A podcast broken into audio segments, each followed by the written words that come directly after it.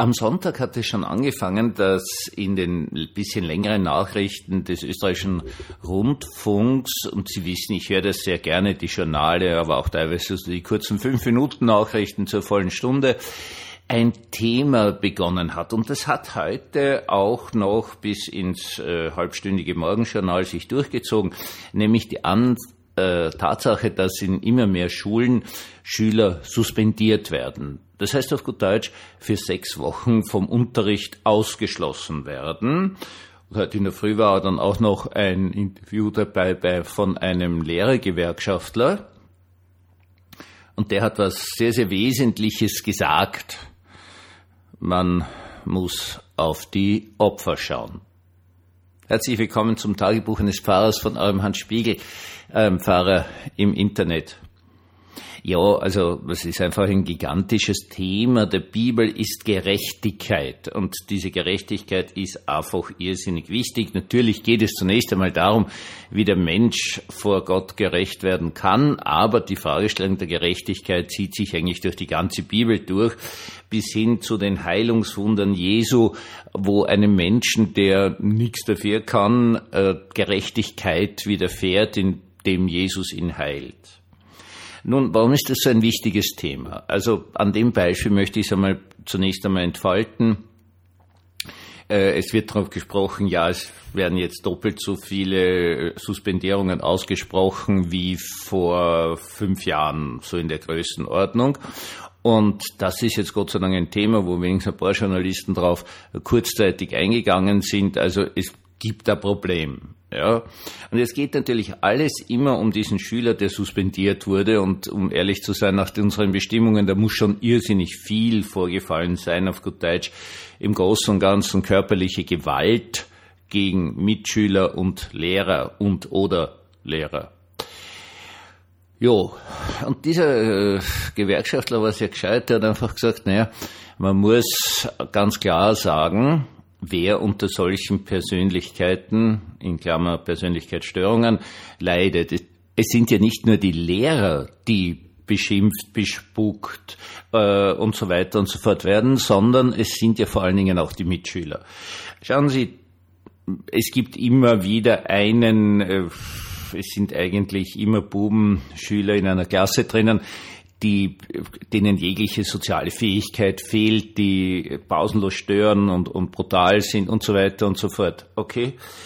Äh, es gibt aber dann die vielleicht sogar 30 anderen Schüler, die im Allgemeinen lieb, brav, lernwillig sind, die was erreichen wollen, die von zu Hause gehört haben, lern, du, mach, damit du einen ordentlichen Beruf kriegst.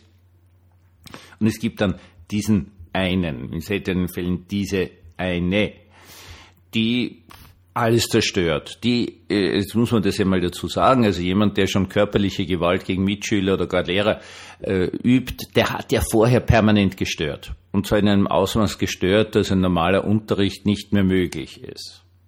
Und jetzt ist halt die Fragestellung, zu welchen Lösungen kommt man. Und für diese Fragestellung ist die Frage äh, zentral, auf wen schaut man.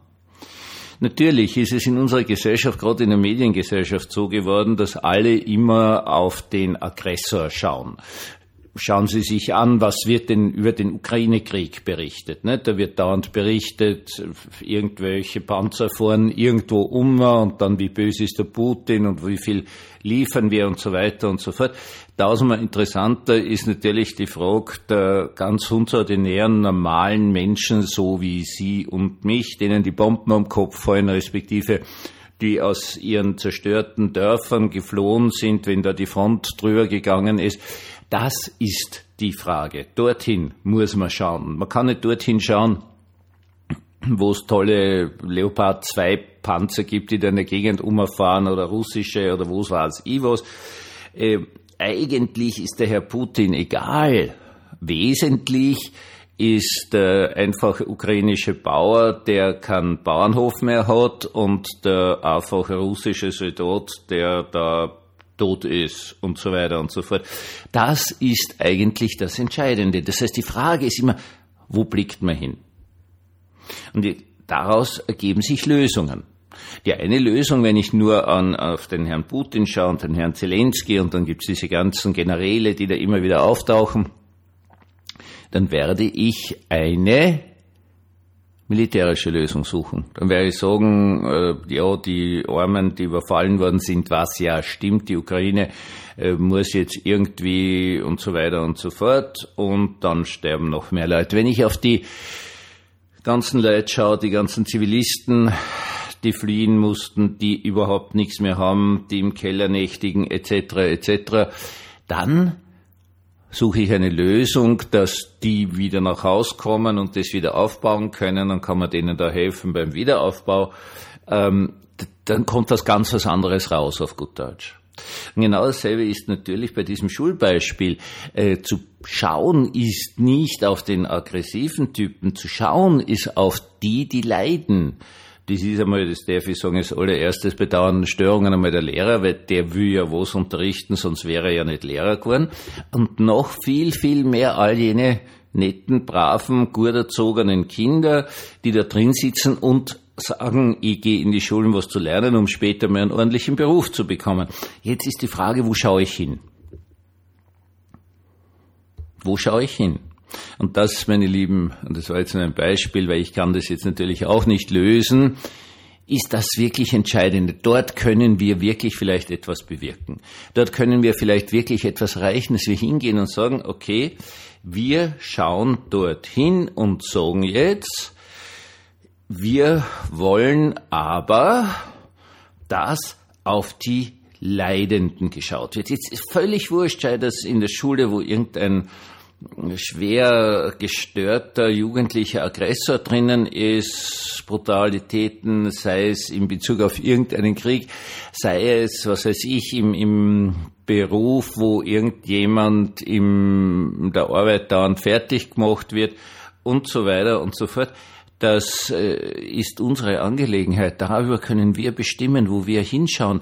Da können wir vielleicht auch erreichen, dass man mal auf jene schaut, die wirklich leiden, die zu kurz kommen, weil da dauernd irgendwas geschieht. Von mir aus irgendein, der jeden Tag schon mit Bauchweh in die Arbeit geht, weil sie denkt, na, das wird halt wieder Theater geben, der Chef wird wieder den einen Mitarbeiter irgendwie irrsinnig schlecht behandeln und ich halte das nicht mehr aus.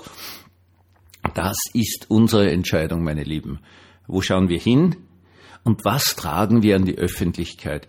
Wo werden wir tätig, dass wir sagen, dort muss hingeschaut werden und nicht dauernd auf die Aggressoren, weil das haben wir uns, meine Lieben, gerade in dieser Mediengesellschaft unglaublich angewöhnt. Und wir müssen auch wirklich hinschauen und sagen, naja, was, wie geht's weiter? Wie geht diese Geschichte weiter? Sie wissen, ich habe immer wieder eine Serie gehabt in Timbuktu hat es so und so viel Grad. Glauben Sie bitte nicht, dass ich darauf vergessen habe. Mir liegt dieses Timbuktu als die Stadt der Bücher und Bibliotheken noch immer unglaublich am Herzen. Aber ich finde nichts. Also hier und da gibt es anscheinend irgendwas noch in der französischen Presse, weil das ja mal alles Mali und so französisches Kolonialgebiet war. Aber ich kann nicht Französisch und äh, Google ist da auch sehr schlecht, was zu finden, wenn das Französisch ist. Ist auch sehr auffällig. Ja, äh, ich würde Ihnen noch immer gerne weiter berichten. Was ist in der Stadt geschehen? Nun, wir wissen, David, die Tuareg und irgendwelche Extremisten die Stadt besetzt haben, ist Zerstörung passiert, ähm, Baudenkmäler vernichtet worden, man hat dann versucht, alle möglichen Bücher zu vernichten. Viele sind Gott sei Dank versteckt worden, weil diese Timbukianer einfach sehr, sehr stolz auf ihre Bücher sind. Aber wie geht's jetzt weiter? Was tut sie dort? Es würde mich interessieren, ich kann es Ihnen nicht einmal berichten aus dem einfachen Grund, weil ich keine Quellen habe. Das ist dieses Typische. Man ist wieder weitergegangen zu den nächsten Katastrophen, zu den nächsten Überfällen, zu den nächsten und, und, und, und. Und das ist der größtmögliche Fehler. Man muss von den Opfern sprechen. Und man muss auch schauen, wie geht's denen jetzt? Geht's ihnen besser? Haben die sich erholt?